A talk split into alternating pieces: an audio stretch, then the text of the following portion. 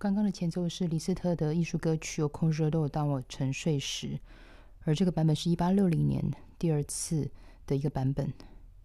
有些曲子因为不想错过，另外一方面也是因为我真的非常喜欢，所以我想要将这个从头到尾能够比较清楚的走过一遍。里面有两个主角，一个是罗拉，一个是佩托拉克。其实罗拉实际上跟佩托拉克并没有任何的所谓的实际恋人的关系，那他也不是他的太太，甚至只有见过罗拉一次。贝洛阿克是一个佛罗伦斯的一个望族。那当时佛罗伦斯是欧洲，应该说是手工业还有文化当中来说是最繁盛的一个地方。那在有一天，在一个亚维农的这个教堂，佩洛阿克见到了一个应该是一个骑士的妻子，就是罗拉。她的美貌，她的高贵，佩多拉克对她一见钟情。那这个时候，这个诗人其实才差不多。二十多岁，只是在一三四七年左右，他这个地方因为黑死病的缘故，也是在意大利的西西里岛，忽然之间就在码头当中，大家就看到一艘一艘的船旁边，其实就是倒了很多生病的人。这个生病的人就他们真的很可怜哦，就是他们在那个自己的，比如说他们的腋下啦、骨沟啊，就他们会有一些所谓的一些肿块。那这个大小大概就是蛮大的，可能就像这个史书上面记载的，就可能有如同鸡蛋般大，或是如同那个苹果般大。然后之后它会就是渗出鲜血跟脓水，最重要是它令人痛苦难当，可能大概有三四天的时间，它其实就会过世了。所以在这样子黑死病在当时的一个应该说中世纪那个时候的那个运行的一个年代哦，其实我觉得常常会会让我想到说，其实很多时候有一些瘟疫。他总是在那些时代去带走了一些人的生命，而这些生命也包括罗拉的生命。所以从此当中，在诗人居住的亚维农，大概就有一半的人死去。那当然，佩托拉克因为他没有当时没有在这个城市当中，所以他算是避了避祸了。但是他不断接到他自己亲人、他自己朋友。然后一三四八年，最令他难过的是，罗拉也过世了。当人再回过头去看掉整个被掏空，或者是整个空的世界。还能再回去吗？很多东西是真的没有办法再回去了，所以我常会觉得说，当李斯特在运用这样子的一个诗句，而这个诗人的这个作品是雨果的诗，李斯特、雨果在当时来讲，在文坛，然后在音乐界当中来说，都是这么重要的人。当他们听到这些故事的时候，都已经过了大概都五百多年了，这样子的一个心痛。他启发了这么多的灵感跟泉源，所以这是为什么音符当中记录一些事情，可是难受的时刻，或是再想想看，说你会不会再回到我生命当中，是不是这些这些情绪跟这些想念都在休止符当中呢？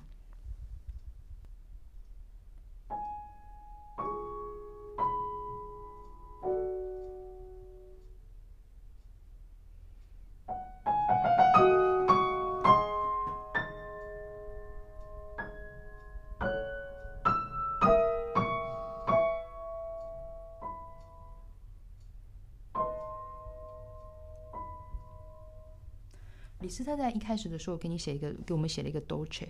我常会说哦，如果世界上假定有两百个术语，在世世代代当中陪着所有的作曲家，去把他们今天想要做的感情、想要做的音乐充分表现出来的时候，每个人他写的 Dolce 一定是不一样的。这不会会不会是有可能？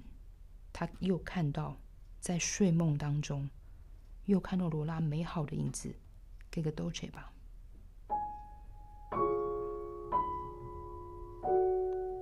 休止符，是你吗？是你在梦中吗？我是在睡觉，还是真的你又来到我的世界？一模一样的时间，便是这个思念吧。五连音，是你吗？多希望真的是你。隐隐约之间，好像是梦。有可能不是你吧？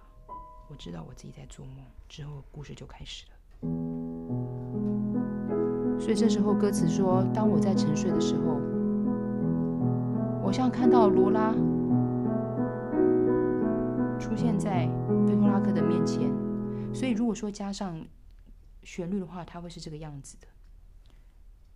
我想用前奏，然后我用钢琴替代声乐的部分，将这样子的一个场景把它弄出来。当我在沉睡时，来到我身边吧，就像是罗拉出现在佩托拉克的身边，让你的气息碰触着我。忽然之间，我的唇呐。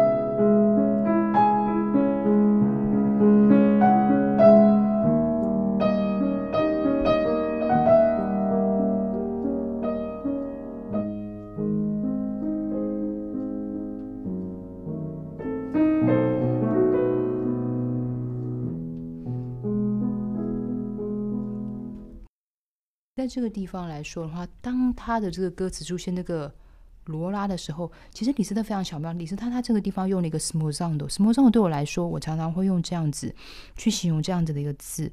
我总是觉得拉丁语系的语言，其实他们都有一些拼法上面的共通之处。我每次都说，如果你不是很能够去抓到 small sound 大概是什么感觉，不妨想想，它其实跟我们英文的 smoke 其实很像，很像，它会如烟般。散开，你会觉得说是的，罗拉，你会不会就跟烟一样散去了呢？那很多时候我们就说，哎，我刚刚好像也有在前奏当中有听到类似这样的和声。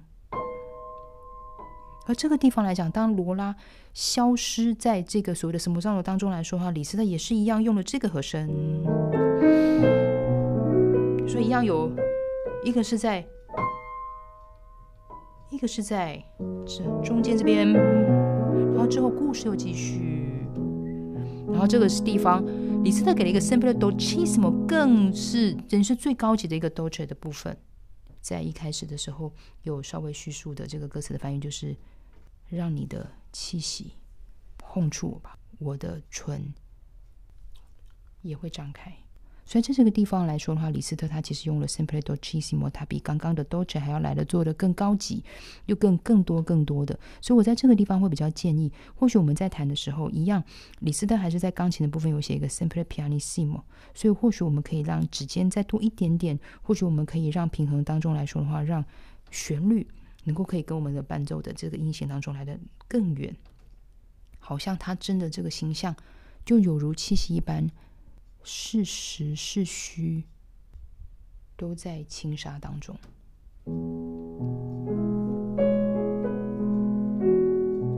这是第二段。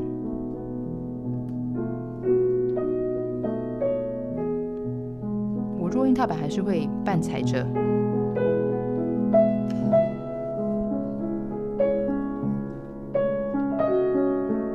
然后之后我们就会接间奏了，一样都 cheese 么。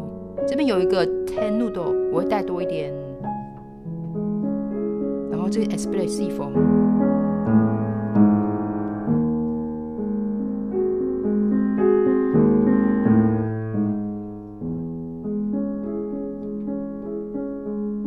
在这个地方来说的话，我常会说，呃，术语当中有三个，一个就是 dolce，一个是 legato，一个是 espressivo。我觉得它整个来讲的话，把这个情绪的这个所谓的张力，或者是说情绪的色彩，或者是说我们今天从比较清晰，或者是说比较清淡，然后到一个比较浓郁的时候，我就会这么想。所以我刚刚在用左手，因为它这个 espressivo，我是比较把它当做是左手的部分。而这个地方来讲的话，其实李斯特也写的非常的巧妙，就是他在 docissimo 的时候，一样的这个动机，他用 tenuto 的部分来代替。你看，所以我在这个平衡上面，我会带它比较多，但是我不是，我就不会带这么多，我会带上面的声部比较多。然后这个地方的动机，李斯特用重音记号。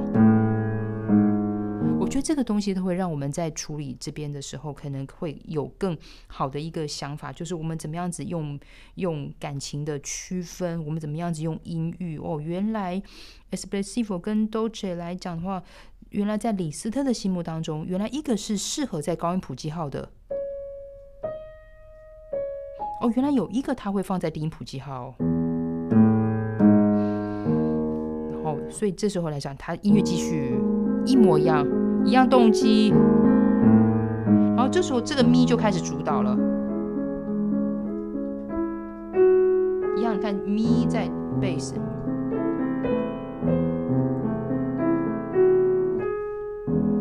又是一样动机，又是一样。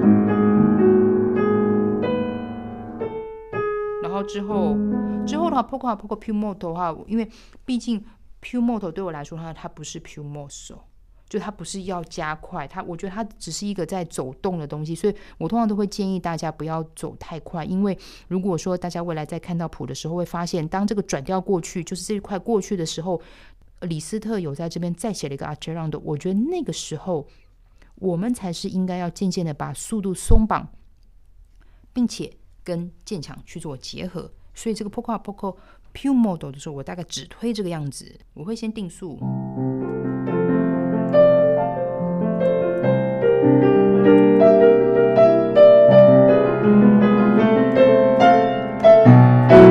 我觉得钢琴在这个地方非常的重要，因为钢琴在这个地方的重音，我们刚刚之前看到了 tenuto，我们刚刚看到了 accent，就是这个重音的部分。我们现在看到一个呃，就像斗笠一样的这个重音的记号。我觉得这个地方来说，正好在呃，李斯特在这个地方也把弱音踏板拿掉了，所以我在我通常来讲，我当然都会建议大家，如果今天大家真的要把那个触键的东西，至少我自己。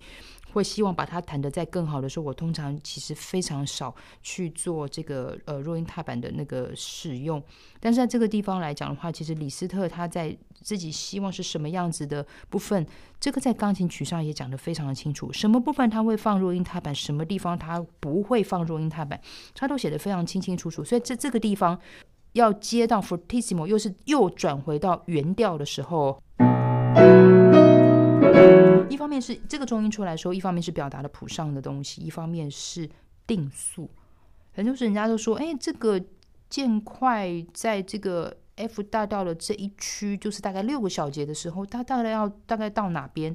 我就说，那你就让它到那个你看到 fortissimo 以及你看到一个重音的部分的时候，去做一个止步的动作，所以它这个地方就会延续了。它的速度的分配应该是。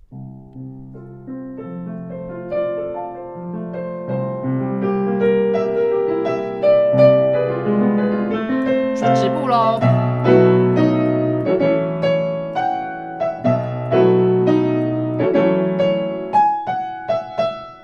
然后之后就是他们的卡登查了，然后之后就是 ritenuto。我觉得这个延长调非常重要。又回到弱音踏板，李斯特。在 PP 跟弱音踏板的时候，他其实在谱上面的这些每一个八分音符全部都有，全部都有 staccato，全部都有那个跳音的这个部分。所以我觉得我们在做这边的时候要特别特别的小心，我们要特别特别的把这些音来讲的话，能够在踏板里面把它给把它给做足。所以这样子的东西一直延续了大概有两面的时间。那在这些部分来讲的话，它有一段就说放上一个吻，在速度上面就变成了是 P P P 三个 P，然后加上 Poco Run Down 的，所以让你放你的唇的时间。所以这个地方也不用太，我应该不会把踏板放的太。我应该不会马上就去把踏板收下来，所以它加上声乐的时候应该是，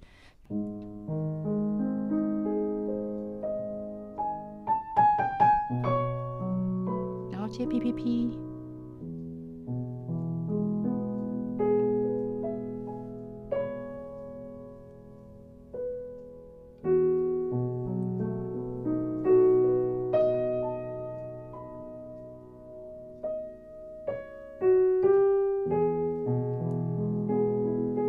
做 a tempo，然后这边可能会比较大声，然后记得钢琴要做小声，因为声音才能回来。然后之后就是我们的间奏。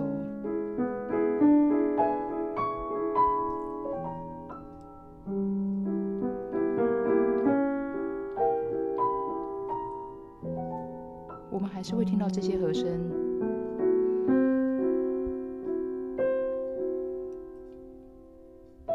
哦，来吧。然后之后，好像佩托拉克与罗拉相遇。然后这边是一个 Morando。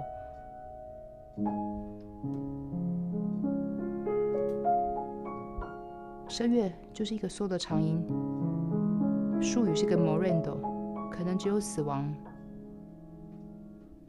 才能带我们相见吧。